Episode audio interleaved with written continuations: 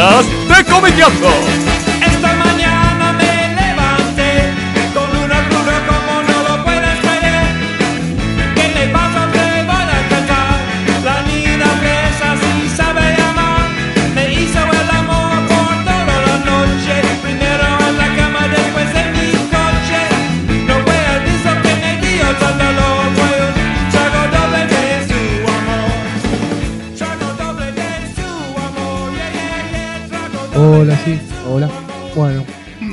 Tardes, buenas noches, buenos días.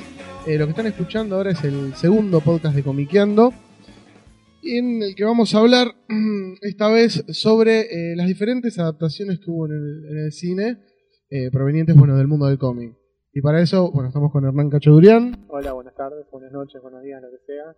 y con eh, Javier Gildebrand. Buenas. Bueno, muy bien. Eh, vamos a arrancar así, yendo al grano. ¿Qué creen ustedes que tiene que tener una película que digan, bueno, me parece que estuvo bien adaptada? Vamos así, empezar fácil. ¿Qué elementos tiene que tener una película basada en un cómic que ustedes, eh, para que ustedes crean que estuvo bien traspasado eh, la adaptación, estuvo bien, muy bien trabajada? ¿Les importa quizás la fidelidad en la historia? ¿Les importa que físicamente los personajes se parezcan? ¿Les importa cómo es la cosa? Hace poco que escribía la nota de Hellboy para la, para la Power Magazine, eh, pensaba en la en que creo que más que la más que fidelidad a la historia, eh, digamos al, al, al, a lo que es el, el guion que vos estás adaptando para, para esa película, creo que es más que nada tener como una, una fidelidad al espíritu. Es decir, transmitirle al, espectador que el, director, el realizador, le, le transmita al espectador esa, esa sensación de, sí, yo, yo también la leí y está buenísima. Quiero, quiero que veas cómo, cómo, cómo la interpreto yo. O sea, más que nada, como una sensación más de más afectiva hacia, hacia el material original, más que de fidelidad microscópica y minuciosa con la, con la historia, con la continuidad de los personajes.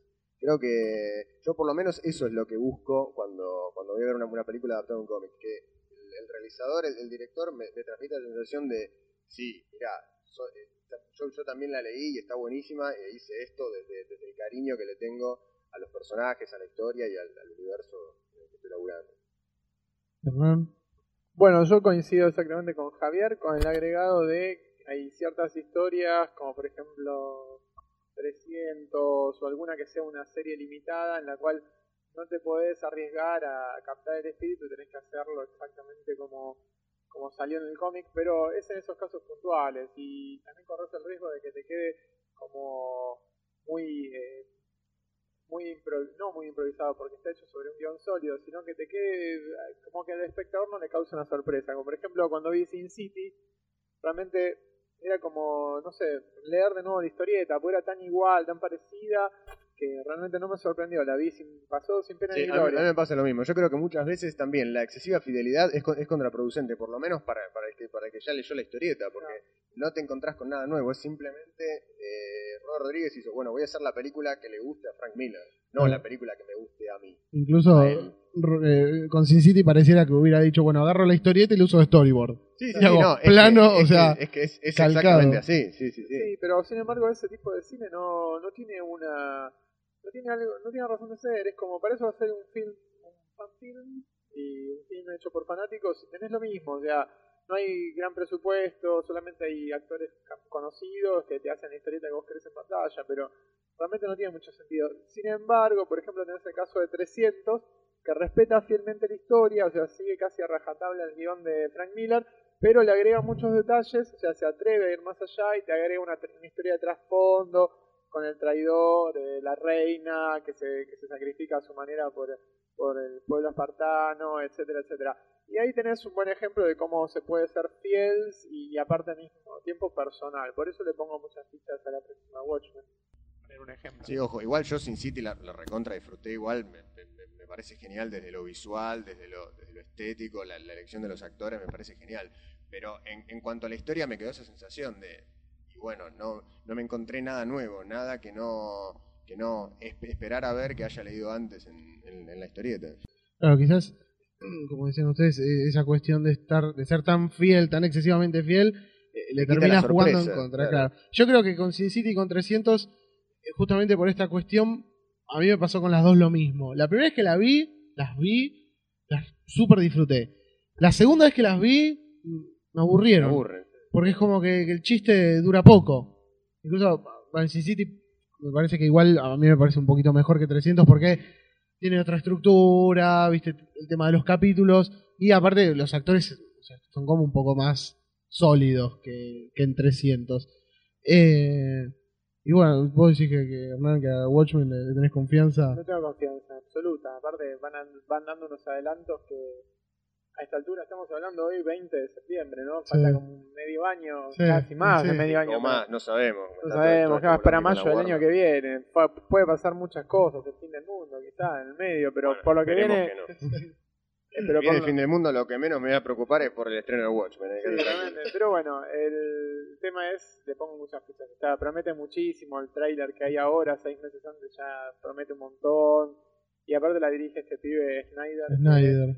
Es Zack Snyder, que, que la verdad que con 300 a mí me sorprendió. Yo Sí. esperaba ir a ver un Sin City 2, por Claro. decirlo de alguna manera, y terminé viendo una película con personalidad propia. Si bien sigue el guion, también aporta lo suyo y aparte en la parte visual este, no decepciona en absoluto. Lo mismo que, que Sin City. A mí Sin City me aburrió la parte de el relato, porque yo lo había leído, Sin City Claro. es una de mis historietas preferidas, pero la parte visual eh, también, al igual que Javier, la disfruté muchísimo porque es muy divertido ver cómo lo, lo traspasaron. O sea, vos lo ves y decís, Está igu- estás igual, estás igual. Y sin embargo, eh, eh, este, la- tiene, tiene su trabajo, todo está. La verdad hay que reconocerlo, estuvo muy bien hecho, pero es para gente que no leyó la historieta. Claro. Bueno, ahí lo, lo que vos decías de Snyder recién es lo que yo traía a colación recién con lo que hablaba acerca de la relación afectiva con, con la historieta y de esa, de esa sensación más de, más de fan. Cuando, cuando yo, yo mencionaba Hellboy, que está dirigida por, eh, por, por Guillermo del Toro, vos te, te- das cuenta que el tipo es realmente fan del personaje y cuando, y cuando lees cómo se preparó la, la, la película, te das cuenta todo, todo lo que el tipo luchó para, que, para poder tener su visión del personaje, te das cuenta que de, de- de esa manera, o sea, la única forma de, de que salga es por el, por el, por el cariño, por el, eh, por la, por la, por la devoción que tiene el director para, para hacer su visión de la película y por mostrársela al resto. Yo creo que esas cosas al, al final trascienden la, la pantalla. Si vos comparás eso con The League, of Extraordinary Gentlemen, por ejemplo, o con Electra, Con te das- te das cuenta, claro, te, das, te das cuenta la diferencia eh, de, un, de un- de un tipo de película hecha más desde, desde la pasión, desde, el- desde el corazón, desde lo que desde lo que realmente el director quiere transmitir y las otras que son más marketing que otra cosa, quizás. Sí, incluso, claro, porque yo creo que Hellboy tiene mucho que ver con, con el universo que tiene del toro por Totalmente. afuera de la historieta, porque Justamente. el otro día estaba volviendo a ver el laberinto del fauno y los diseños, vos decís, claro, eh, sí, pero digo, eh, o sea, el tipo agarró esto y dijo, bueno, esto me encanta y esto lo- me lo puedo apropiar sin violar el, el espíritu del, del cómic. Bueno, durante el, durante el rodaje de Hellboy, Miñola le decía a Guillermo del Toro, che, hay muchas cosas que, que hiciste vos que me hubiera gustado poner, poner en la historieta. Le, le decía así, y es tal cual. Y bueno, antes hablábamos, de empezar el programa, sobre por qué en, las- en el cine rara vez convocan a los guionistas o a los ilustradores de una historieta para dar una mano en la adaptación. Porque ¿cuántos casos hay? Miñola, Miller, Miller y... No, James Robinson en la Liga de los Extraordinarios League of Sí. Extraordinary Gentlemen. Ese le escribió James Robinson, que era el guionista de, de Starman, que era un cómic recontra consagrado en la década de los 90. Y ahora Ah, pero ni siquiera, pero bueno, claro, pero no era, pero no era el mismo guionista. Ahí llamaron... claro, no, no era... No, no, era James Robinson interpretando a, a, a Alan, Gra- Alan, Moore. Moore, perdón, Alan Moore, eh, y bajo las órdenes de Sean Connery, que era el productor. De hecho, así salió todo, ¿no? Fue la última película de Sean Connery, por suerte. En ese Esa fue la última película. La que última. yo- Es la última película de Sean Connery, después no apareció más, se retiró. Por suerte no hay más Extraordinary Gentlemen. Tenía que aparecer en Indiana Jones 4. John Connery. Tenía que haber aparecido en Indiana Jones 4. perdón, esa quizás sea la última película de, de Sean Connery, aparece en forma de foto en Indiana Jones 4. Claro. En forma de fichas. Que- Pero incluso eh, el viejo, el profesor, para mí era el personaje que tendrían pensado para John Connery. El viejo en Indiana Jones 4, el profesor. Pero, bueno, pero ¿por qué creen ustedes que, que- Entonces, otro, otro que aparece también que es este, David Goyer, que hizo. Sí, Blade. Blast Blade. Sí, de hecho la última la dirigió también Sí, y tuvo participación en el guion de Batman Batman Begins. Begins también. Pero mirá qué curioso, porque, o sea, se da poco que un guionista de cómics lo llamen para escribir la, la adaptación de su propio cómic al cine, pero capaz sí se da ahora que un guionista de cine, un director de cine, lo metan en el mundo de- del, del cómic. O, No sé, ahora se me ocurre un Richard Donner, Brian Donner, también. Singer. Josh Whedon. Sí, Josh Whedon. Josh Whedon, pero Josh Whedon ya tenía una historia porque para muchos Buffy la Cazavampiros era una perfecta adaptación de televisiva de los X-Men. Sí. O sea que básicamente era, era la inversa. Quizás Josh Whedon tendría que haber empezado en los cómics y pasado a, a la televisión, pero bueno, empezó con la televisión y empezó en los Claro, cómics. él, él en realidad lo que quería era escribir cómics y Sí. cómics de los X-Men. Claro. Voy a- voy a- hacer toda una serie antes para que lo llamaran. Dos series. Dos. Buffy, Igual- Ángel, Firefly 3. Firefly, ¿ustedes la vieron? Yo la empecé a ver. Yo no la vi. Para no, mí no, es, es, es- es increíble, ¿eh? Es increíble. Pero... Con eh, en. Ah, Ah, claro, también. Straczynski también. También. Como decían en Sí. Warner Channel. Este, tenés ese, guionista eh, que pasó a los cómics y pasó bárbaro porque es uno de los guionistas más cotizados. Más cotizados. Ahora, eh, yo traía esto a colación porque me estaba acordando de esto que dijo Mark Millar, que salió a decir, eh, yo tengo un guion de Superman, que si lo filman, se llenan de guita. Y no solo eso, también tengo un director, pero no digo nada. Y digo, realmente no. Y creo que le dieron pelota finalmente a Mark Millar. Sí. Sí, pero O sea, lo va a filmar sí. Ah, la va a filmar, sí. Ayer leí en una página de internet que Brian Singer va a filmar, va a filmar perdón, eh, Superman The Man of Steel. Mm. No sé cuándo, ni cómo, ni con qué guion, tampoco, no decía más. Ahora, bueno, ya traemos, tra- traemos a Singer. Bueno, Superman fue, digo, Superman Returns en el momento que se estrenó fue como una película que, hasta donde yo vi, dividió mucho. Había gente que decía que era excelente, que era un homenaje de la puta madre, que incluso era una película que tenía cosas para decir. Hemos visto a gente que lloró mientras la veía. Ah, sí. Y bueno, yo no la he visto en persona, pero me han relatado y creo esta fuente. Sí, igual hay gente, yo tuve un amigo que lloró con el discurso de- del presidente en Día de la Independencia. Así que después de eso ya como que... Pero... Eh, No sé con qué, con qué personas te juntarás vos. Martín, pero es que Bill Pullman es muy emotivo en esa película. Uf, Eh, pero bueno, y después otro grupo de gente que dijo que era una mierda la película. Que queremos piñas, porque digo, la o sea, lo que la, la gente le molestó de Superman fue la falta de acción, falta de entre acción. comillas. sí. Eh, ustedes no sé. diálogo era, es, una, es un X-Men versión. En X-Men puedes tener diálogo porque hay muchos personajes. En Superman Returns realmente había cuántos, cuatro personajes. Sí. Superman, Lois Lane, Lex Luthor y el novio de, de Lois Lane. Cíclope. Sí, A mí, no me, a mí no me molestó tanto la falta de, la falta de acción, particularmente de la película. Lo que sí me molestó es que es, es el, el tema del homenaje, entre comillas. Digo, ¿para qué hacer un homenaje a Richard Donner teniendo... Si Brian, Brian Singer es un excelente guionista, ya lo demostró, o sea, dentro de las adaptaciones del cómic y por fuera. que- Un homenaje en vida a Richard Donner. un homenaje peor vida. Bueno, este, no, no tiene nada que ver. Pero digo, este, ¿por qué, por, qué, ma- ¿por qué mantener esa fidelidad hasta en los créditos de la película? Que son iguales a los de la, lo de la primera parte, eh, a lo de la primera película. Yo realmente, incluso hasta, hasta, hasta el argumento mismo de la película, es muy parecido al de, al de la primer Superman. Sí. Entonces, eh, a mí me da, me da como un poco de, de- de bronca, si se quiere, porque Singer, pudiendo hacer una, una película Nueva, pu- pu- pudiendo hacer, claro, pudiendo hacer su, su versión de Superman, el tipo dice, no, me- yo, yo, yo creo que lo hizo, lo hizo también un poco como para, como para cuidarse, como para que no, para que no lo maten. Va a decir, bueno, si la de Donner funcionó, voy a hacer una película igual a la de Donner y que estén todos los, todos los fanáticos contentos. Me no, parece mí, que perdón, no le salió tan bien. Que te interrumpa, es una. Interrumpe, interrumpe. Ni siquiera es parecido, es un remake de la primera Bueno, de la primera Superman Sí. Donner. Si vos te fijás, hasta el plan de Lex Luthor es el mismo. En vez de.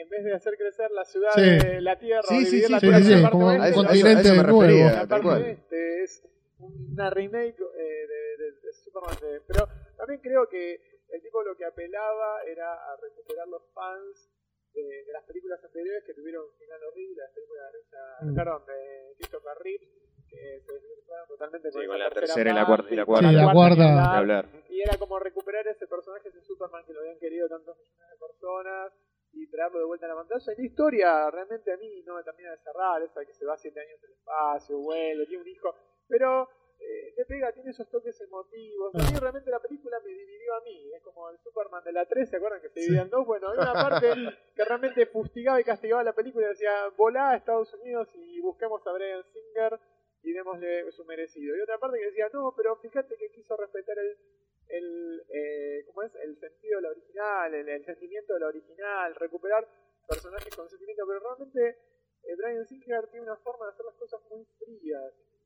Ese, ese cine americano de los 70 a él no le pega, no, le- no le va. Para mí es, él es eh, lo- los X-Men que son todos cool, o los sospechosos de siempre que es un policial. Realmente Brian Singer para ponerle eh, sentimientos a los personajes no lo veo. Tendría que haber elegido a otro director. Alguien más, más Bueno, pulenta. a, a mí, a mí me pasó lo mismo también. Tuve, tuve esa, esa sensación dividida, que por un lado había cosas que me gustaban y, y me, me- me parecía de- dentro de todo más o menos bien que tuviera una cierta fidelidad con, la, con, las, con las dos pelis de, de Donner, que de hecho la, la misma película se plantea como una continuación, pero me parece que se fue de mambo. Y aparte otra cosa que no me gusta es que especulen con la segunda parte, que te dejen Bueno. cosas colgando para la, para la Bueno, pero eso ya es una... gente tiene Eso que me querer la segunda parte. Bueno, pero si la, pero la película tiene que funcionar por sí misma. Te, te pueden dejar algo, un ganchito, pero no ese, ese semejante gancho. Claro, El hijo, Pero, no claro, toda, toda esa cuestión con el hijo no se ahí, resuelve. claro. Vos decís, pero por Dios, no me pueden dejar con este gancho colgando de la nariz. Y si nunca hacen la siguiente parte, Claro, hecho es que, es, que en eso, es que eso es lo que me molesta. Me molesta que se, que se especule tanto con la segunda parte y que, y que ciertos aspectos de la película que son importantes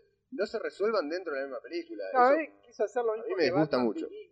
Batman Begins cierra y al final Batman te tiran un cierra, gancho claro, solo. pero- Dicen, la próxima es el Joker. Y eh, ahí, Y, pero- digamos, y- tenés y- y ni siquiera te Tira el dicen, lo único que puntapié. te muestran es una carta. Y nada más, Yo- punto. Acá el pibe tiene un- agarra un piano, lo, lo tira por la ventana y vos decís, ¿y? Nos estamos ¿Cómo de algo. En, en Batman Begins al final sueltan a todos los internos de Arkham. Sueltan a los locos, Entonces claro. Batman tiene que empezar todo el trabajo de años de nuevo. eh. Yo creo que igual desde que a Han Solo lo, lo- lo congelaron, que el gancho para la, la- Arboleda. la nueva parte siempre. Pero a mí, igual a mí Superman Return me gustó muchísimo. Esa película me encantó. Uh, Pero yo creo, Puedes sea, me ir parece abandonando la sala. Igual- matando. el estudio de grabación. Estoy de grabación. No, pero igual yo creo que lo del, con lo del hijo, el tipo, o sea, a mí me, me- me- me gustó la idea, porque hizo algo que yo estoy esperando que pase en el cómic hace Es años. arriesgado, es arriesgado. Claro, porque Es es un arriesgado. personaje que en algún punto lo siguen teniendo como en una cápsula de tiempo, que sigue teniendo los valores y la mirada que tenía No. en los 30. Dicen, bueno, Tardó 60 años en casarse. Susan. sí, Digamos en eso, puede tardar otros 60 Eh, en va tener lento el flaco. pero por eso, pero aparte, yo creo que, o sea, no recuerdo, o sea, e- esto es como era en el cine antes, que no podías, o sea, no podías demostrar que tipo podía coger. ¿viste? No. No, ¿Cómo pero vamos a pará, hacer en la, en eso? la 2 de Superman le da, ¿eh? En la 2 de Superman, sí. Ah, bueno, incluso en, en la versión animada, en la de Doomsday, Doomsday, yo cuando vi dije, ah, mierda, mirá que, Ah, mirá que, qué progre que está. Superbata está en la fortaleza de la soledad en Superbata. ¿eh? Pero, Y secándose el pelo, ¿viste? pero me gustó la vuelta del hijo, ¿viste? Un pucho. Bueno, el de hecho, whisky, en los cómics, en los cómics actualmente hay una vuelta de tuerca con eso, pero no se arriesgan a que sea el hijo. Le aparece un nene, eh, a, a Superman le aparece un niño eh, que viene de Krypton, que es un kryptoniano y que está viviendo con los padres de él, pero resulta que es bueno, no voy a decir quién es porque le voy a arruinar la historia a muchos Sí. que deben estar comprando la Superman. Sí. Pero le aparece un chico después de eso y justo está por ahí en el medio está envuelto Richard Donner también en el guion, así que... Eh, De hecho, no se llama Superman. ¿No se llama Superman Son? no, no, Superman Son es un. Superman Son es una, una novela gráfica de finales de los 90. Ah, pues yo vi que, pero me pareció ver un libro que decía Superman Son. Sí, sí, sí, pero es una novela gráfica de los 90. Ah. Tapa blanca, tapa dura blanca con un fondo celeste de Howard Chaykin. Sí. Es un, un Elseworld. Bueno. Bueno. ¿Qué. A ver, ¿qué películas a ustedes basadas en cómics eh, fueron las que hasta el momento les parecieron las más parejitas? Las mejor resueltas. eh, un poco teniendo en cuenta todo esto que hablamos, digo, porque yo creo que estamos los tres de acuerdo en que, como dijiste vos, Javier, lo, lo importante es que el tipo demuestre amor por el personaje.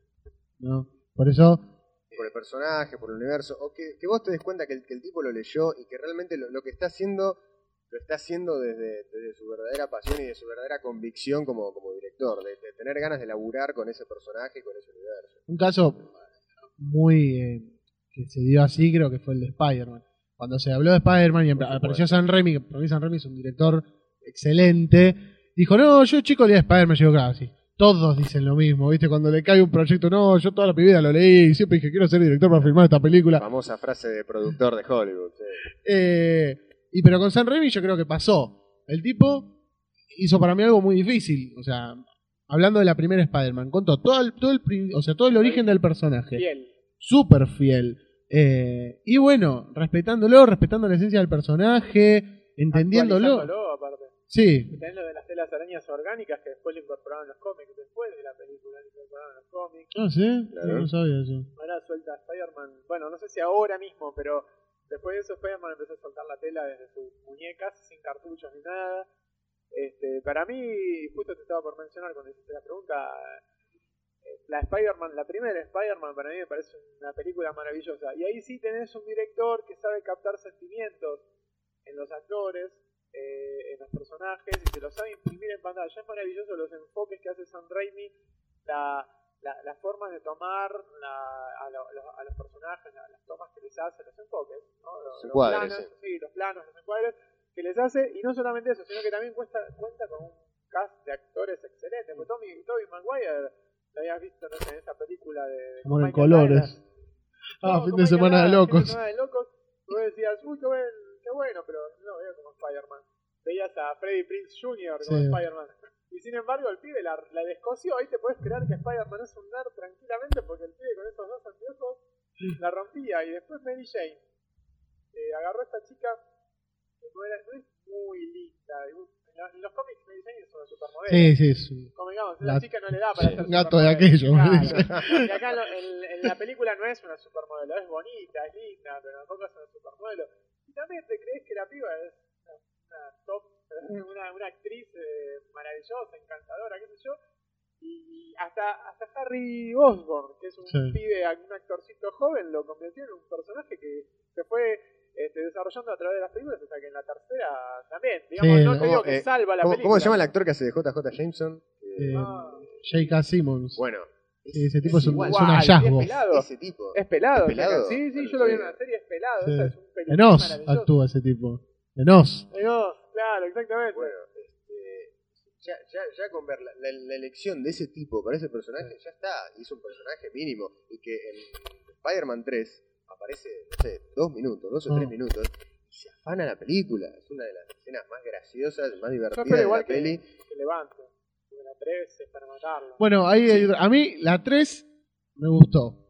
Pero el tipo quiso, se abrió mucho. se o sea, empezó a. Dijo que vamos a abrir y le metieron a la fuerza Venom.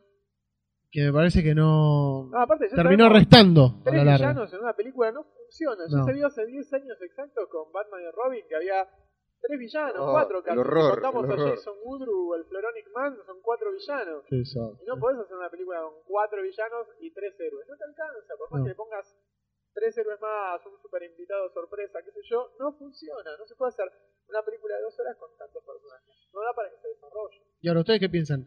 Porque ahora ya se confirmó que Ro- eh, este, Hacen la cuatro y la Tobey cinco. Maguire y Sam Raimi Sí, hacen para la 4 y cuarta. 5.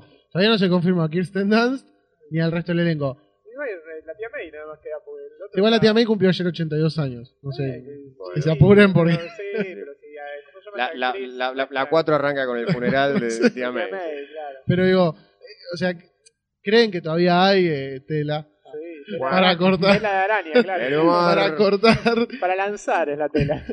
Pero digo, porque a mí, yo cuando terminé la 3 dije, bueno, me pasó eh, cuando vi Batman. Eh, Pará, pará, pará, pero dejan un gancho, hay un ganchito muy lindo en la 3. No sé si lo vieron ustedes. Hay un profesor universitario Ah, Oh, sí, no, sí. y, que, y que aparte, momento, se queda con un pedacito del simbionte. de de simbiote. Venom. Sí. O sea, sería, no sería raro que en la cuarta veamos al, al Lizard como. Bueno, Raimi eh, en primera instancia en la segunda quería meter a Lisa. Después, en la tercera quiso meter a Lisa. Dije, no, porque para mí ese personaje, yo creo que siempre le han dicho que no, porque no, no me parece vistoso. No, para mí ese personaje es para hacer una intro tipo James Bond. claro, pero no es un menor. personaje en el que puedas, viste, hacer lo que hacías con el hombre de arena. ¿Entendés? O sea, vistoso en términos Claro. de efectos especiales. es Claro, un personaje claro. que. Ya está, le ponés, lo Bueno, maquillás pero y... pasa- con, el, con el Green Goblin pasa lo mismo. No es un personaje Sí. tampoco tan vistoso. Y de hecho, a mí, como, como está caracterizado en la primera, tam- Ese robot Sí, es Mucho medio... japonés. Sí, sí, No, sí. no, no. Medio- Ese Ultraman que hacen. hacer la- las coreografías. Sí, demasiado. Es un Power Ranger, no es el, el, el nombre del Duende Verde. Pero... Pero igual así todo con esa porquería de villano, la película la rompe, la rompe en todo momento y aparte William Defoe es un personaje Sí, ese Bueno, tipo es un sí. actorazo. es un actor de primera línea. Te das cuenta la calidad del director, das cuenta por qué yo le critico tanto a Superman, que de hecho Superman, ojo, es uno de mis personajes preferidos en el cómic. Yo tendría que ser Superman zombie y, y, y decir todo lo que todo lo de Superman es bueno y defenderlo a muerte, pero no lo puedo defender porque le falta los personajes son fríos, o sea, en esa película los personajes son fríos y Superman nunca fue frío. Vos fijate, Christopher Reeve te hacía una sonrisa y te ganaba. Oh, Y este chico Brandon Road no es capaz de hacer una sonrisa todavía ganadora. Sí. O sea, de hecho se va al final de las películas, siempre te miraba a cámaras Christopher Reeve y te sonreía, y decías, te veo en la próxima, te veo en la próxima. y y eh, ahora ves la ves y eh, Brandon Road ni siquiera mira la cámara, no mira la cámara así, pero ni siquiera te hace el salvito militar, ese es Superman, es Como los dibujos, ¿qué eran los dibujos de los Flazer? Decían, pero Sí. y vino Superman, no sé quién será, y Sí, me sí, guiñaba a cámara. Claro, eso es lo de Superman. Te tiene que hacer el chistecito final, te tiene que ganar con una sonrisa. Es el, es el modo de vida americano que te quiere comprar. El modo, modo de vida, vi- modo de vida Ah. americano. modo de vida americano es frío, ¿no? O sea, no, no es lo mismo que hace 30 años.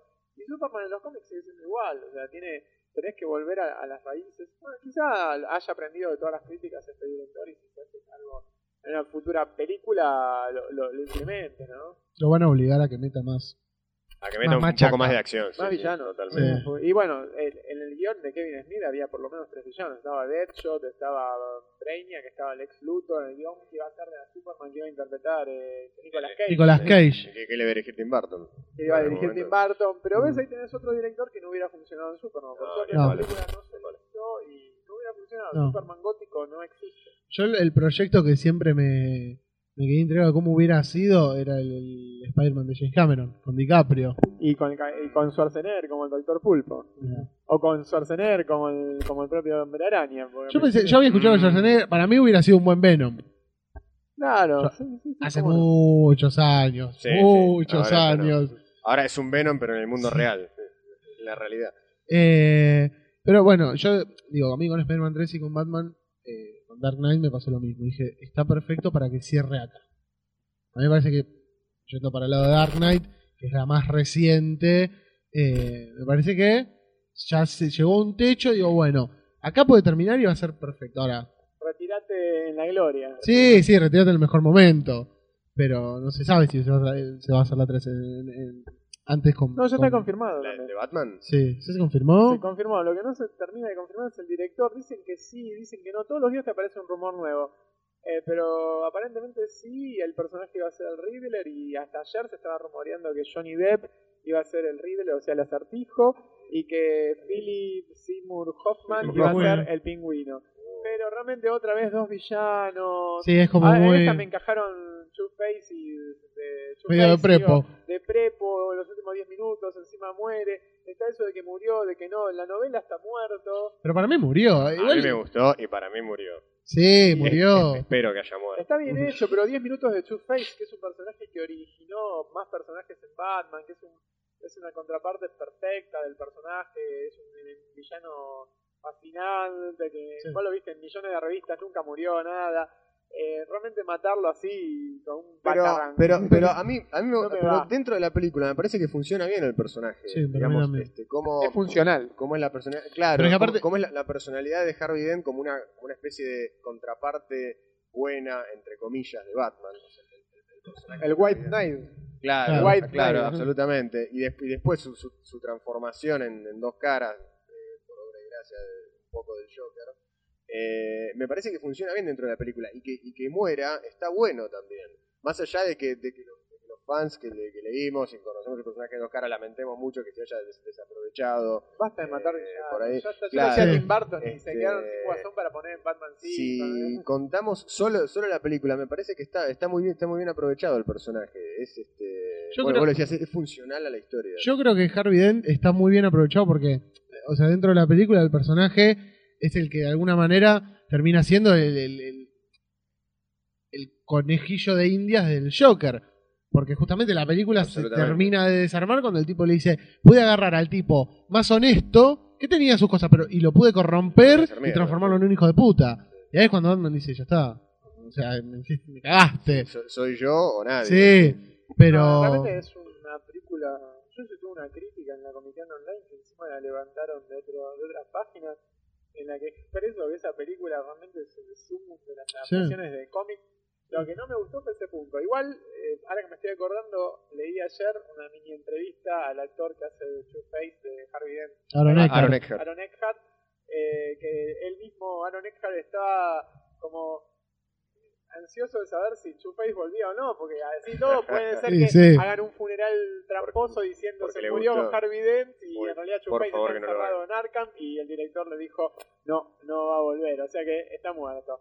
Evidentemente no hay vuelta atrás, excepto que algún guionista retorcido diga no, no, está encerrado en Arkham y te hicieron pasar No, por que, muerto. que algún guionista retorcido o que todo un montón de fanáticos totalmente De descerebrados y mierda empiecen a romper las pelotas para decir pongan a dos caras, pongan a dos caras pero en las películas no le dan bolilla a eso, le dan, le dan bolilla Bueno, a- en los cómics. Le dieron, si no, Dan pero pará, el director, Si lo haría. pero si, si lo pusieron a Venom en la tercera de Spider-Man, Ah, para mí eso, fue, fue sí, por sí. presión popular. Pero ese, fue, pero ese fue, yo lo que había leído era que Había había, había dijo, a Venom. No, no, pero tengo un... No, poneme a Venom. Poneme a Venom. O está sea, Venom, incrustado, claro, está sí. incrustado como un escarabajo así, Eh, una garrapata. Una vez creo que fue, no sé, Andrés dijo, qué mala leche, que Nolan tuvo la, la, o sea, la viveza de no matar al Joker, dejarlo en el banco para la tercera y se le va a morir el Se le actor. murió el actor, claro. O sea, qué mala leche, que fue lo que la, la cagada que se mandó Barton. Es decir, no lo mates, no lo mates, porque es un tipo que podés, ¿viste? Es como apareció el, como aparece el, Tiene espan- resto, claro. Pero como aparece el espantapájaros. Esa escenita con el espantapájaros, claro, pero suma mucho. Tiene continuidad, es una cosa de. Realmente, como es? Eh, La, la- la- la que aparece, aparece dos segundos nada más. Le sacan Sí. una máscara, es el espantapájaro. Y decís, uy, loco, sigue, sigue, sigue en carrera. Claro, estamos, estamos en el mismo universo. Yo creo que Dark Knight y Spider-Man 2 para mí son las películas que mejor lograron Yo cambio el transmitir. Spider-Man. Para mí, Spider-Man 1, Dark Knight y 300 también. Yo creo que el, el- el Dark Knight yo creo que incluso excede ya la simple adaptación de un, de un cómic. Yo creo que ya, ya es una como, policial como con película, Batman. claro, Sí. como, como, como thriller psicológico, Es un- como, película dramática. Bueno. Realmente es una, es una película que excede mucho más la película, la, la película La con el superhéroe conocido. Bueno, un amigo mío una vez me dijo, si Los Infiltrados ganó el Oscar, Dark Knight, o sea, saca Batman y poner al detective Smith, y saca el Joker y poner un loco, o sea, y, y Sí, tenés sí, un policial que es el mejor terrible. policial de los últimos 10 años por lo Claro, menos. Claro, es un policial de los 70. Sí. ¿eh? Había un tipo incorruptible, iban todos a tirar, los intocables. ¿verdad? Eso es de los 80, ¿no? Pero había, había policiales de, lo- de los 70 este, que, que también era un tipo incorruptible, había que ir a boletearlo y estaba toda la policía alrededor del edificio donde estaba el tipo durmiendo y irrumpían los mafiosos y se mataban a tiros. Eso es una cosa así, hay un loco malo, malo, malo, siempre. Está muy Sí, buena la película, realmente captura para mí la esencia de esos policiales y encima mete a Batman en el medio con todos sus, sus aparatejos y sus vehículos y, y la levanta. Eh, y también no hay que olvidarnos, de, digamos, de, de películas otras que quizás estén en un segundo plano, pero que no Mm. sean tan, que no dejan de ser buenas, como por ejemplo eh, Blade, la del 98 Sí, y la, la de- primera. y la del Toro también está muy buena. A mí me gusta mucho. La del Toro A mí, me- a está mí me- a buena, mí me, me gusta la del toro porque mete más cosas. Y no, y, y no- y no, y no me gusta tanto la primera. Es como que Guillermo del Toro se da cuenta que el, el personaje de Blade no da para mucho más que machaca, Sí. y ir, ir, a- ir a, ir a reventar vampiros y a reventar a cosas que son peores que los vampiros, incluso en la segunda. Este, y, y se lo toma como medio en joda la película y empieza a darle. De hecho pone a Santiago Segura. eh, Aparece, aparece Santiago. Segura, que es genial al principio y al final. En dos escenas aparece Santiago Eh, Segura. es- es- eso es lo que me gusta de Blade, que es una película divertida. Sí. No, a mí me, me gustó la primera porque me causó mucha sorpresa. O sea, le, le guardo un grato recuerdo de ir al cine, ¿qué fue? Principio de 1999 o final del 98. Ir a ver, digo, uh, a ver qué hicieron esto. Porque encima Blade, acá le estrenaron a final del 98. Pero en Estados Unidos se había estrenado o al principio del 98 o final del 97. Pasó casi un año hasta que la No. trajeron. Entonces eh, fui al cine y digo, uh, pero esto la estrenó hace un montón en Estados Unidos, la deben estar poniendo de relleno ahora que no hay nada porque están poniendo cosas para el Oscar. Y la fui a ver y a los primeros 10 minutos que está esa escena en la discoteca con la sangre Sí, y el tipo sí. bajando 35 Ah, buenísimo. vampiros, Sí, me quedo así y digo, pará. Y después toda la película es como está, está situada como un escenario real, creíble. Y creo que eso sienta las bases, eh, las bases sólidas de lo que sería X-Men después, dos años después. Porque fíjense que X-Men es, nosotros vivimos en un globo, en una burbuja dentro del mundo real. Es el mundo real ante la presencia de los mutantes y los mutantes actuando escondidas en el mundo Claro. real. Para mí es fabuloso, o sea, lo que ha creado Marvel eh, Films ahí, y las productoras correspondientes, New Line y Fox, este, eh, está muy buen- muy bien hecho. Además con Blade, que no era un personaje Sí. ni, ni muy popular, No, ni no, Por eso, tampoco podías claro. Sacarle Sí. demasiado jugo. Por era- eso lo dejaron que la haga New Line, que es una filial de Warner Bros. Claro, que claro. la dueña de DC, a, la- a su vez que la competencia total de Marvel. Este, para mí le salió muy bien el juego, les dejaron un personaje que no les valía nada y le salió muy bien y de ahí se terminaron haciendo tres películas y una serie de televisión inclusive. Live, Duró que poquito. duró, no, no, pero duró una temporada y qué sé yo, no daba para más, 12 capítulos, 13 capítulos Sí. son y, y, bueno, no daba, no daba ni ahí hacer una serie, o sea, apenas da para tres películas, la tercera fue La malísima, tercera es porque un desastre. está dirigida por un pibe que debu- debutaba No, por, por David Goyer. este no, por David Goyer, que guionista. debutaba como Sí. no debutaba como director, porque había hecho otra antes, pero era un drama, Pero hacía muchos años. un afrodrama. Sí, sí, sí. Y, sí, pues está, está protagonizada por el chico que hacía de Pete Ross en Smallville. Este, un afrodrama y bueno, es verdad, porque hay dramas blancos y dramas negros. ¿Pero qué hacía Pete Ross en un afrodrama? Si es el prototipo Sí, del jugador de fútbol americano rubio. No, no, pero Pete Ross era ne- es negro en... Ah, En no, Smallville. claro, no, me confundí con el novio de Lana. No, claro, eh, Pete Ross es, es negro en Smallville, eh, acordémonos de esto. Sí, sí, sí, y, verdad. y bueno, este, pero después, bueno, me pareció muy bien eso de, de Blade y de X-Men que, que situaron los personajes en el mundo real. Y después están las películas machaca de Warner, que Sí. no, de, perdón, de Marvel, que, que tenés a, a Fantastic Four, que está situado en un universo totalmente de fantasía, totalmente incomprensible, no incomprensible, pero increíble, y lo aceptás y ya está.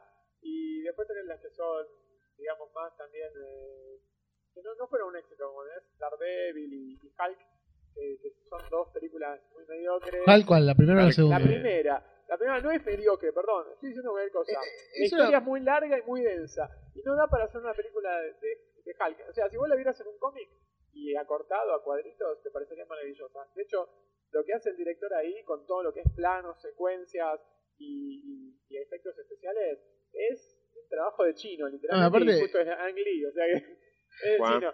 Pero eh, eh, realmente no, no, no terminó de cerrar porque la gente quería ver a Hulk y Hulk aparece a los 45 minutos recién.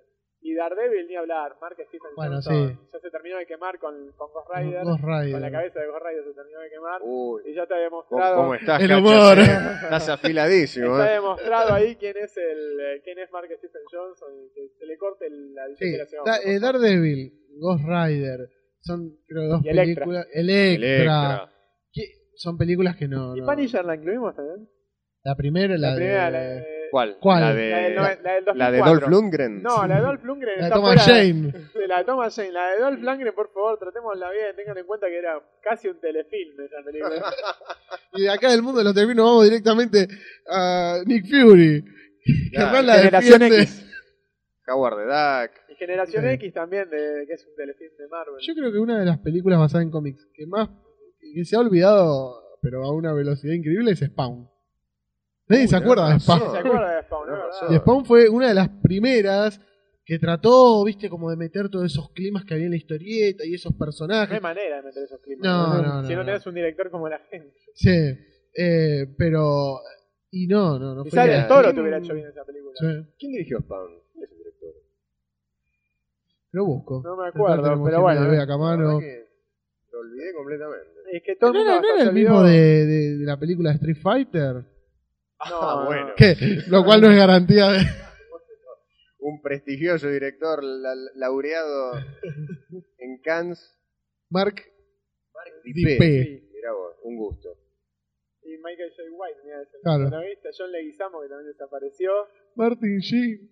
¿Arriba? Uy, Dios. Ah, vamos a ver el prontuario de. Vamos a ver el prontuario de Mark una película A ver. Perdón, Doctor Dolittle. No, pero efectos visuales. Ah, Director, Garfield. mucha, mucha televisión. video. Sí. Gigi. Gigi, bueno, Gigi en su momento la de Ben Affleck, ¿no es Gigi?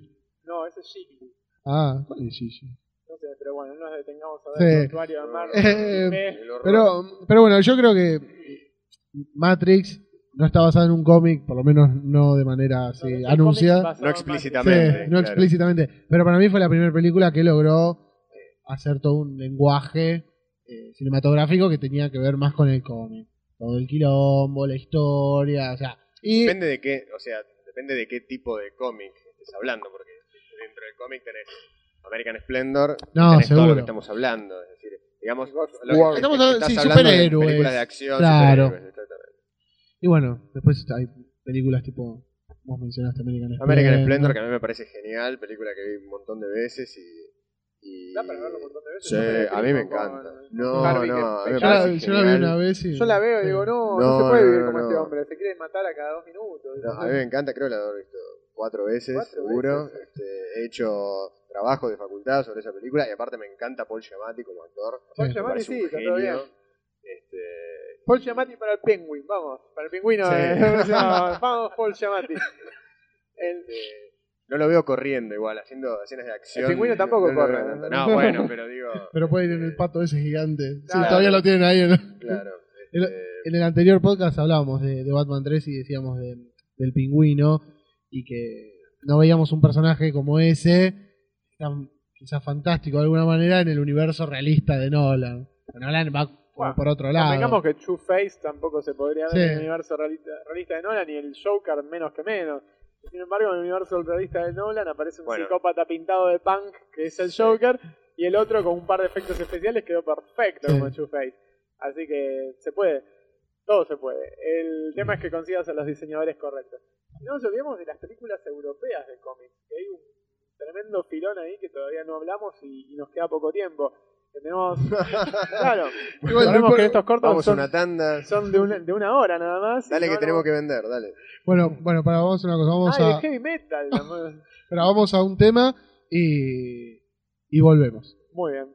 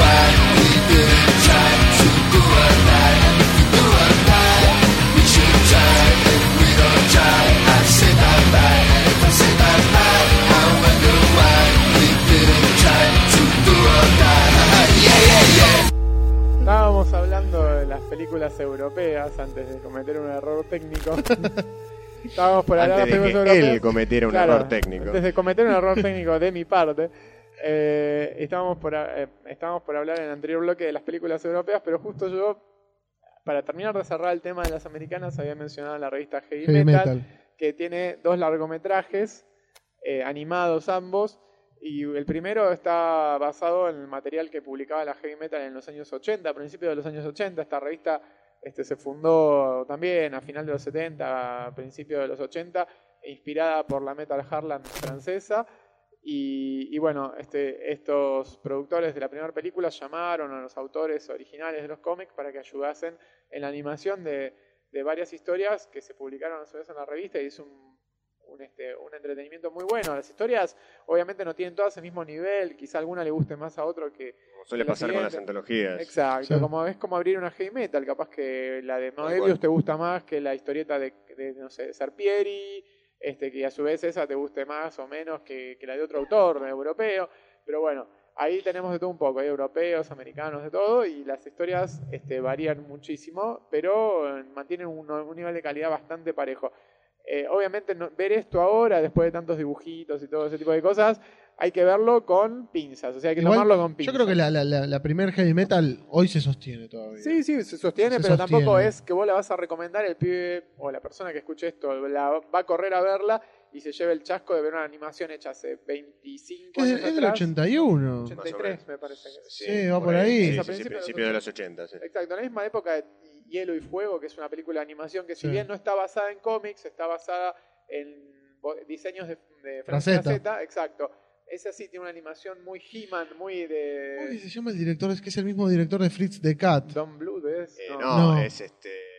No, Don Bluth haciendo Fritz the Cat. Ralph, Ralph Bakshi. Ralph Ese. Bakshi, es el del El Señor de los Anillos Sí. también. Señor de los Sí. Anillos. Sí, bueno, este tiene American una Pop. animación hecha muy a, la- a la Filmation, o sea, con eh, Rotoscopio. Exacto.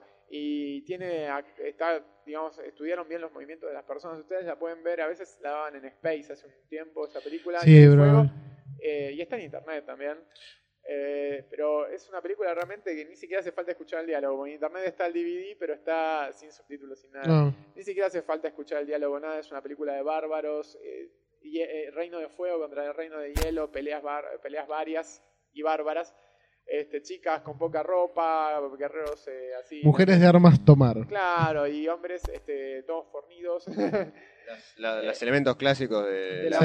de las espa- ilustraciones eh, de Fraceta. Espada y brujería, claro. Sí, exactamente. Hay una nota que Muy escribió Puli en, Sobre, sobre, sobre Ralph rotoscopio. Bakshi, sí. ¿En qué número de la En Comic el de Iron Man. Sí, eh, la tapa de Iron Man. La tapa- que Eh, Bueno, ahí, ahí estaba. no recuerdo el número. dos o tres números atrás. Pásame la. Sí, la de La mayo. La de mayo era. De mayo fue, sí, fue la- Claro.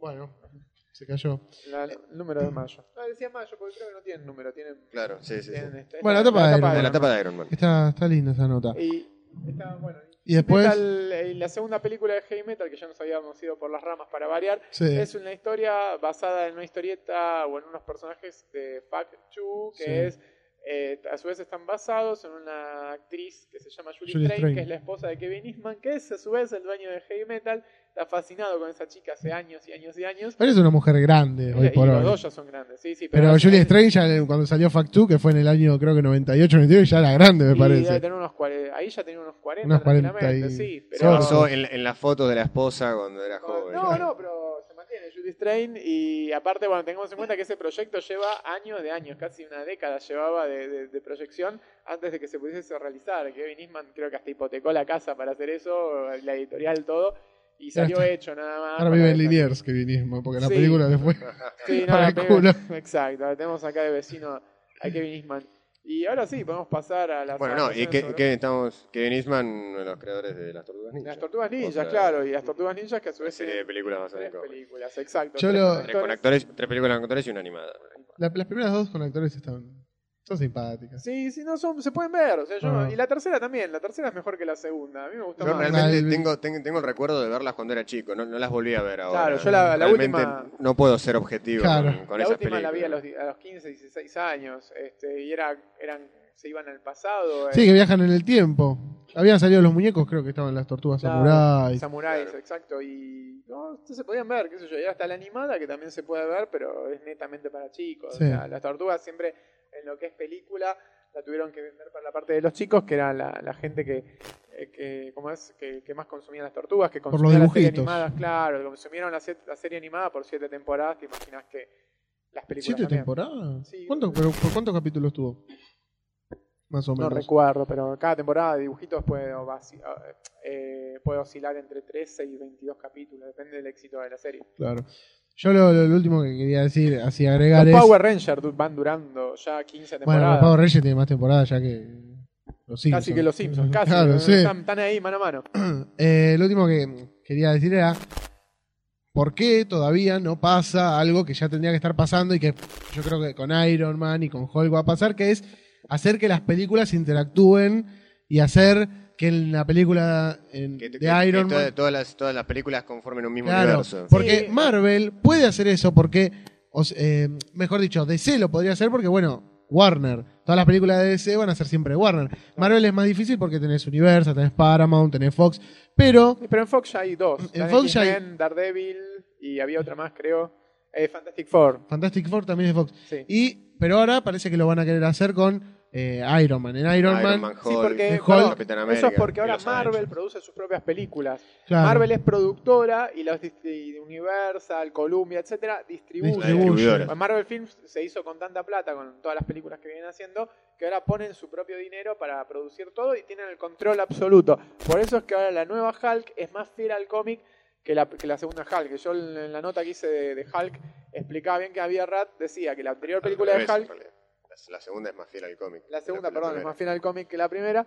Y Avi Rat decía en un comentario que sí, que la primera estaba muy buena, pero por presión del estudio hubo que hacerla de otra manera porque no se podía meter tanta machaca, no querían Claro. meter tanta machaca y querían algo más serio, con más drama, más creíble, etcétera, etcétera. Y ahora dijeron, bueno, vamos a tirar la casa por la ventana y hay una escena de acción cada 15 minutos. O Sí, sea, sí. Es increíble la nueva Hulk que rompe todo literalmente. Eh, Pero bueno, espere- esperemos que, que- y están interactuando y van, a, van camino a los Vengadores. De hecho, la Eso, próxima sí. película es Capitán América, el primer Vengador, Capitán Sí. América Sí, se llama. sí, sí. Y después viene Thor de y después Thor. los Vengadores. Y en DC no es tan así, porque en DC acuérdense que en la tercer Batman mencionan Metrópolis. Con la intención de dar como una Sí, de- pero- como que ya están haciendo, están abriendo camino para la Superman que nunca llegó finalmente. Bueno, eh, de hecho en la cuarta, cuando Robin le pide, le pide la moto, George Clooney le responde, ya entiendo por qué Batman no, no tiene compañeros. Superman. Superman. Superman. Eh, pero bueno, Batman y Robin, esa obra maestra quedará para otro momento. No, ni, ni merece, Evitemos este, este, este mal trago. no merece mención, no merece mención. pero bueno, vamos, Nos vamos a al irnos- europeo antes que nos quedemos sin tiempo. Y en el europeo tenemos adaptaciones varias. Lo que ocurre es que este, este rincón del planeta es muy difícil que lleguen porque eh, Sí. editan todo en Europa y acá llegan copias piratas, eh, llegan por DVD, llegan en cable. Sí, porque Tenés, sí, sí, tenés cable. adaptaciones. Hay una película de Blueberry que se llama La experiencia secreta, que la estrenaron en España. Que Que- Blueberry es un personaje que dibujó mucho tiempo Moebius. Jean Giraud. Jean Giraud, eh, claro, Moebius Es lo mismo. faceta de La Jean Moebius, Giraud. claro. Blueberry la dibuja como Jean Giraud. que sigue saliendo, ahora la escribe Jean Giraud, Ah. eh, a- no es Jean Lloré, Jean Giraud a Guau. Blueberry. Y tiene su película y está protagonizada por Vincent Cassell, Sí. pero acá no sé si alguna vez la veremos. No. Después tenés Asterix, que creo que ya van por la tercera película, todas con Gerard Depardieu, pero el Asterix va cambiando, Va rotando, sí. va rotando el Asterix. Esas dos con actores. Y ah, tenés una de Mortadelo y Filemón también, con A mí la de actores. Mortadelo y Fi- sí. Y ahora está por salir una segunda. Si, ¿Ah, sí? si, si no se estrenó ya. Sí, Sí, sí, sí, sí. estaba muy próxima. Y tenés películas animadas de personajes o de cómics europeos, como por ejemplo el corto maltés, que tiene. Yo el año pasado haciendo una nota para el corto, del corto maltés para Comiqueando, creí que había una sola, que era la que daban por HBO hace un tiempo, que era la adaptación de corto maltés en Siberia. Y no es así, hay un No, montón, ¿eh? la Está. la, la balada del mar salado Las también. helvéticas, sí, está, sí, sí. todo, de, corto maltés hay cuatro, sí. cinco, cinco películas, creo. Sí, sí, sí. Están todas editadas en DVD en- España, acá nunca van a llegar por lo visto porque hasta que alguien no se ponga las pilas y las edite. Sí. Comiqueando podría editar películas de cómics, ¿no? Sería ideal, pero bueno, hay que comprar los derechos, editarlas en DVD y todo y, y encima venderlas. Sí. Ahora, Ay, el otro día, hablando de y. Persepolis. Ah, Y Persepolis. Persepolis, que estuvo nominada. Gran historieta gran película. Ganó la. Ganó el Oscar. No, eh, sí. ¿Ganó el Oscar? ¿Ganó el Oscar? Eh, no, pará, no, ganó la Palma de Oro en el Festival de Cannes y estuvo nominada como, Ah. como mejor película animada al Oscar, pero terminó ganando. Ratatouille. eh, no, Ratatouille. eh, sí, Ratatouille. Sí, Brad Bird. sí, sí, sí, sí. Sí, sí ganó, ganó Ratatouille. Ganó Pero. ¿con quién más estaba nominada? Eh, Y seguro con alguna de, ma- Y de- con de DreamWorks. No importa, no Lo importa. tiene ahí, lo tiene ahí. Y bueno, no importa. Pero. ¿Qué se estrenó? Eh, Y bueno, Surf pero- Up, la de los pingüinos. Ah, esa, la- ah, la de los pingüinos, Sí. sí, sí, sí. Ter- Terminó ganando Ratatouille, sí. Y bueno, bien merece. No, yo no la vi Sí, bueno, pero Ratatouille que es una- No, no, es muy buena Ratatouille. es una sí, gran a mí me- película. Me, gustó mucho. y Pero bueno, nominaron al el Oscar, o sea, una película animada y europea, no es que no esté Y nominada. no en 3D. Y, porque no es claro, 3D. y No no está en está 3D. nominada dentro de película Y extranjera. está, Está, en- nominada- y está hecho en blanco y negro, sí, sí. está muy bueno. Bueno, Y después tenemos, eh, eh, bueno, hay un montón más que realmente no. Sí, no, que no tampoco me parece que no, sí, pero No damos abasto. es que realmente es mucho y bueno, va a haber mucho más porque lo que no va a haber parece que es Tintín, porque a Peter Jackson y a Spielberg salió ayer, eh, le dijeron no, está muy lindo el proyecto, pero Roja. Tintín... Las películas animadas. Sí, pero no, se cayó, porque no, no, no le quieren invertir. Eso es Peter Jackson y Spielberg. Eh, dijeron que les dijeron que no, que no, no, no ven que tenga una, una vida comercial muy bueno, muy nos extensa. tenemos- nos tenemos que quedar con los cortos animados de Tintín Sí. que dan, los dan por HBO, no HBO dan- Family, sí, todas las, ma- ah, todas las mañanas no sé, pero los fines de semana por la mañana lo dan. eh, ¿de ese HBO? Es HBO, sí, sí.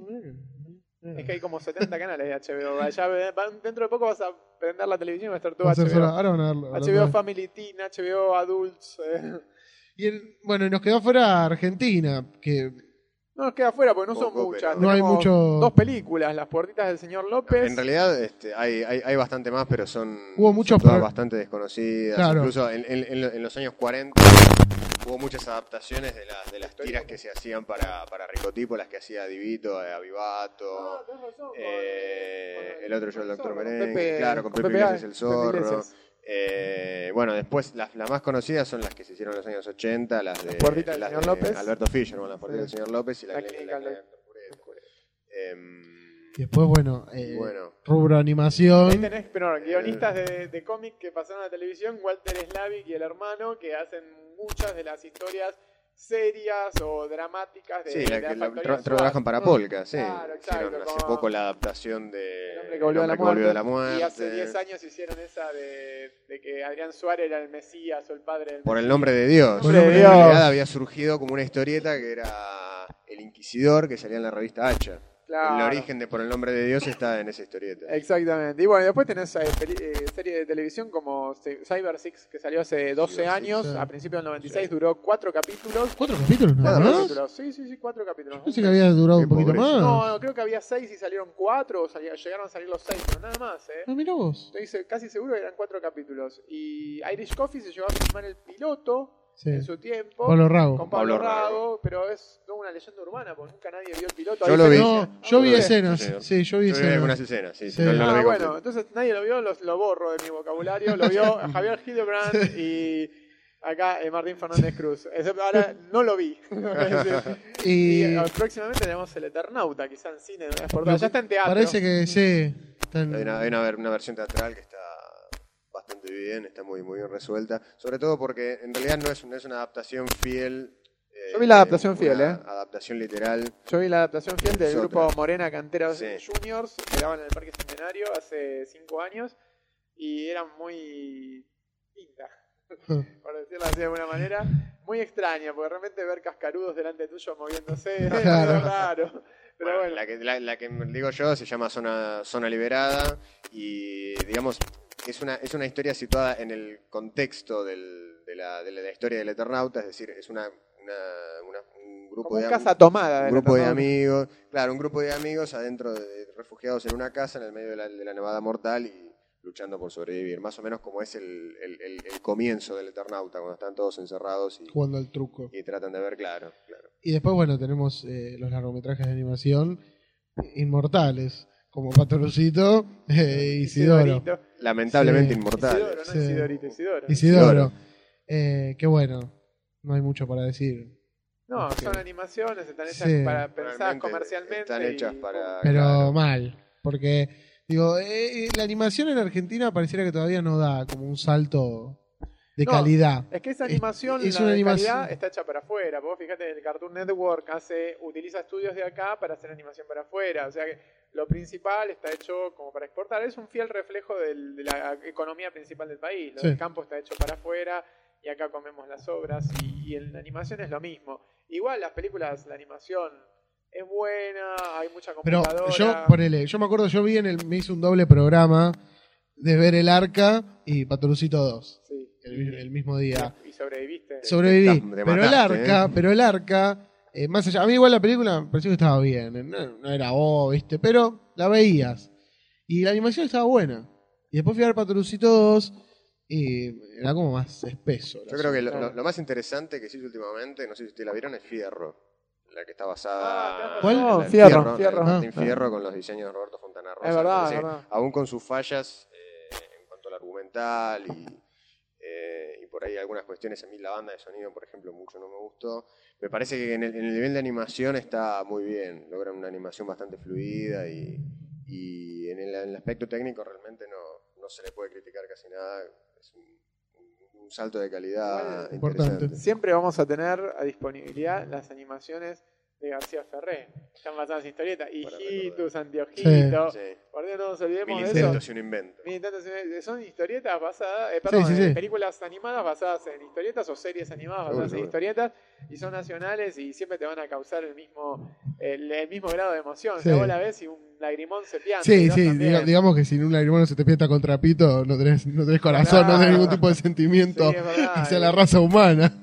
Con Ico, el caballito valiente. Sí. Bueno, igual eso no estaba basado en historieta, pero es de, de García Ferré, que es el Disney argentino. Sí. Ah. El Hayao Miyazaki, pues. Salvando las distancias. ¿no? Claro. eh, Y el presupuesto.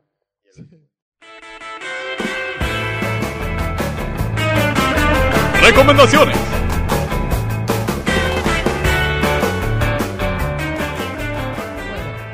nos vamos a ir despidiendo, pero no sin antes hacer unas breves recomendaciones.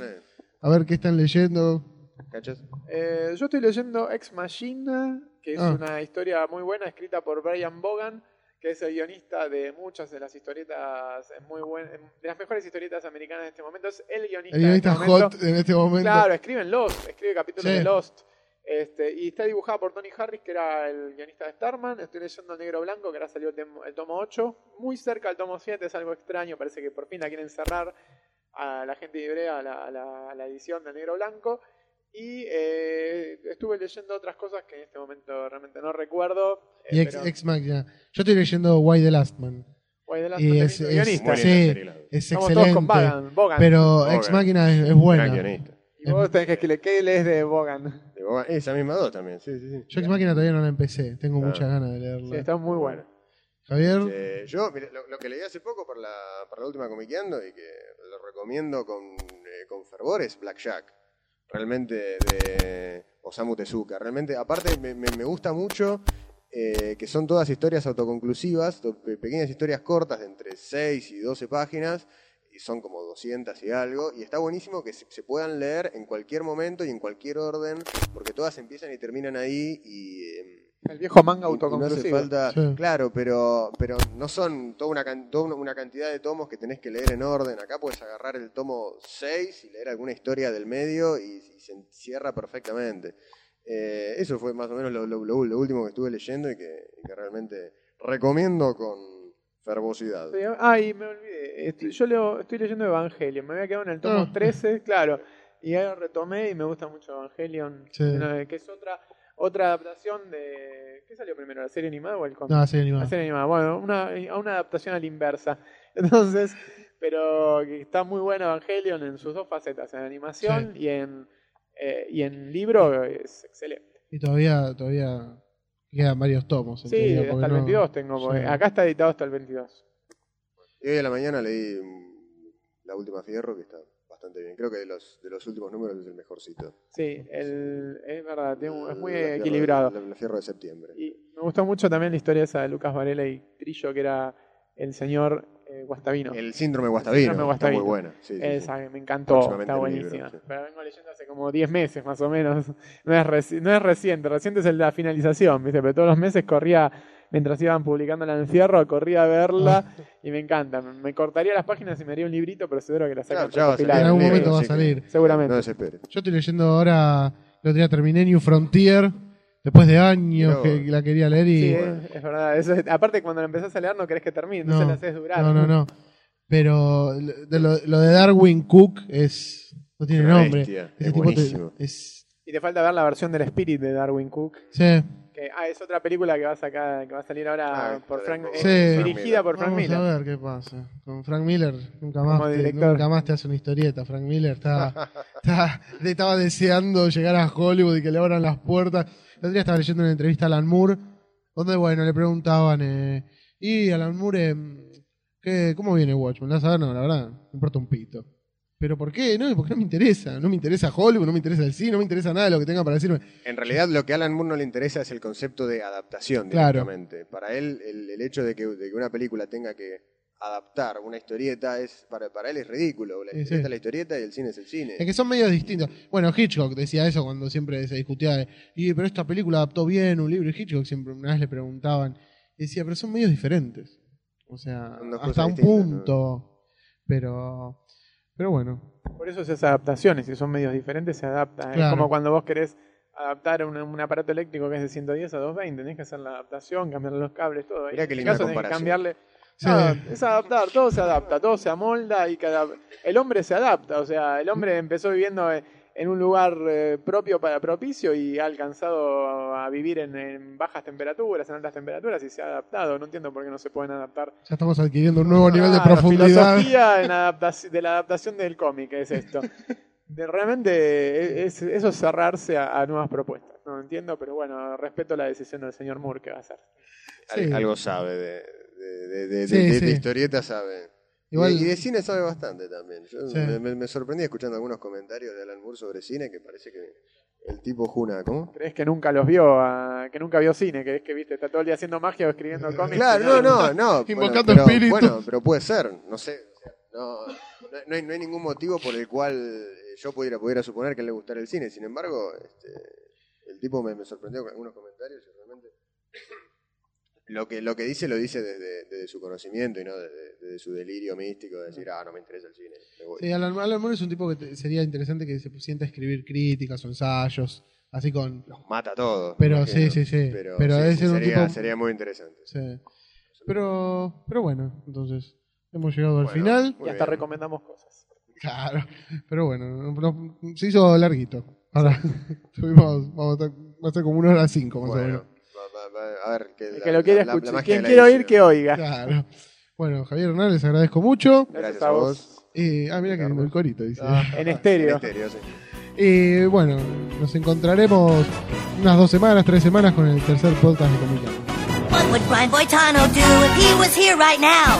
He'd make a plan and he'd follow through. That's what Brian Boitano do. When Brian Boitano was in the Olympics skating for the gold, he did two style cows and a triple, that's while wearing a blindfold. When Boitano was in the Alps fighting grizzly bears, he used his magical fire breath and saved the maidens fair. So what would Brian Boitano do if he were here today?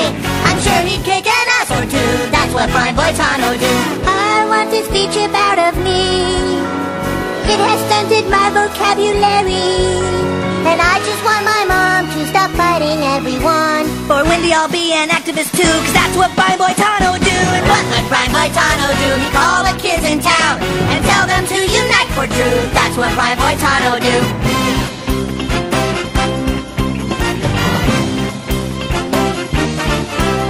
When Brian Boitano traveled through time to the year 3010, he fought the evil world not king to save the human race again.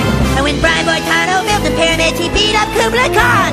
Cause Brian Boitano doesn't take shit from anybody. So let's all kiss together and unite to stop our moms. And we'll save Terrence and Philip too, cause that's what Brian Boitano do. And we'll save Terrence and Philip too, cause that's what Brian Boitano do. Cause that's what Brian Boitano